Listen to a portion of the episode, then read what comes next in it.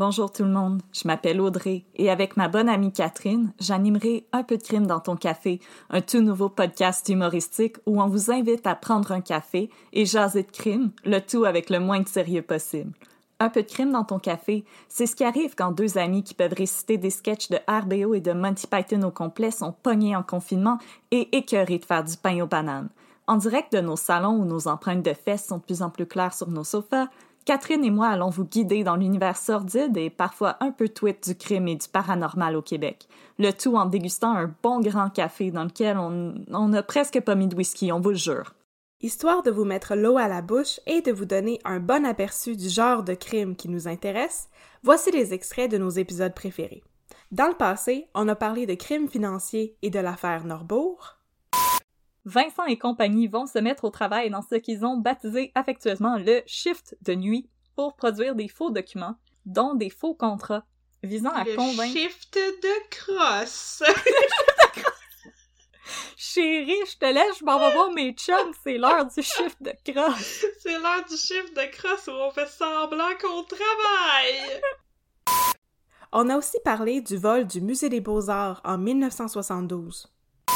Quelques jours à la suite du vol, les enquêteurs ont reçu un premier appel visant à négocier la restitution des œuvres. À l'autre bout du fil, un homme à la voix nasillarde et à l'accent européen a donné pour instruction de se rendre à une cabine téléphonique située à proximité de l'université McGill, aux angles des rues Sherbrooke et Metcalfe. Rendez-vous à la cabine téléphonique à côté de McGill. Si tu veux revoir tes toiles. On a couvert la tragédie ferroviaire à lac mégantic. Alors, la Montreal Main and Atlantic Railway, ah, je l'ai bien dit, distribue un premier communiqué de presse pour répondre à l'événement. Et, euh, faux pas absolu en ce monde de loi 101, la version française du communiqué a l'air d'avoir été traduite avec un traducteur automatique. Oh, gang de mangeurs de chenilles. Selon le journal des affaires, le communiqué comporte une quarantaine de fautes de grammaire. en voici un extrait. Il y a une douzaine de représentants M&R à portée de main dans lac mégantic avec plus d'arrivées continuellement. Et finalement, on a reçu une invitée spéciale qui nous a parlé de Georges Lemay, l'Arsène Lupin du Québec. Puis c'est pour ça que c'est lui qui allait la- y aller, parce que tous les autres, euh, Primo, c'est une espèce d'amour à glace. Euh, comme il était vraiment grand puis large. Euh, oh, continue voilà. de m'en parler. Ouais, c'est ça.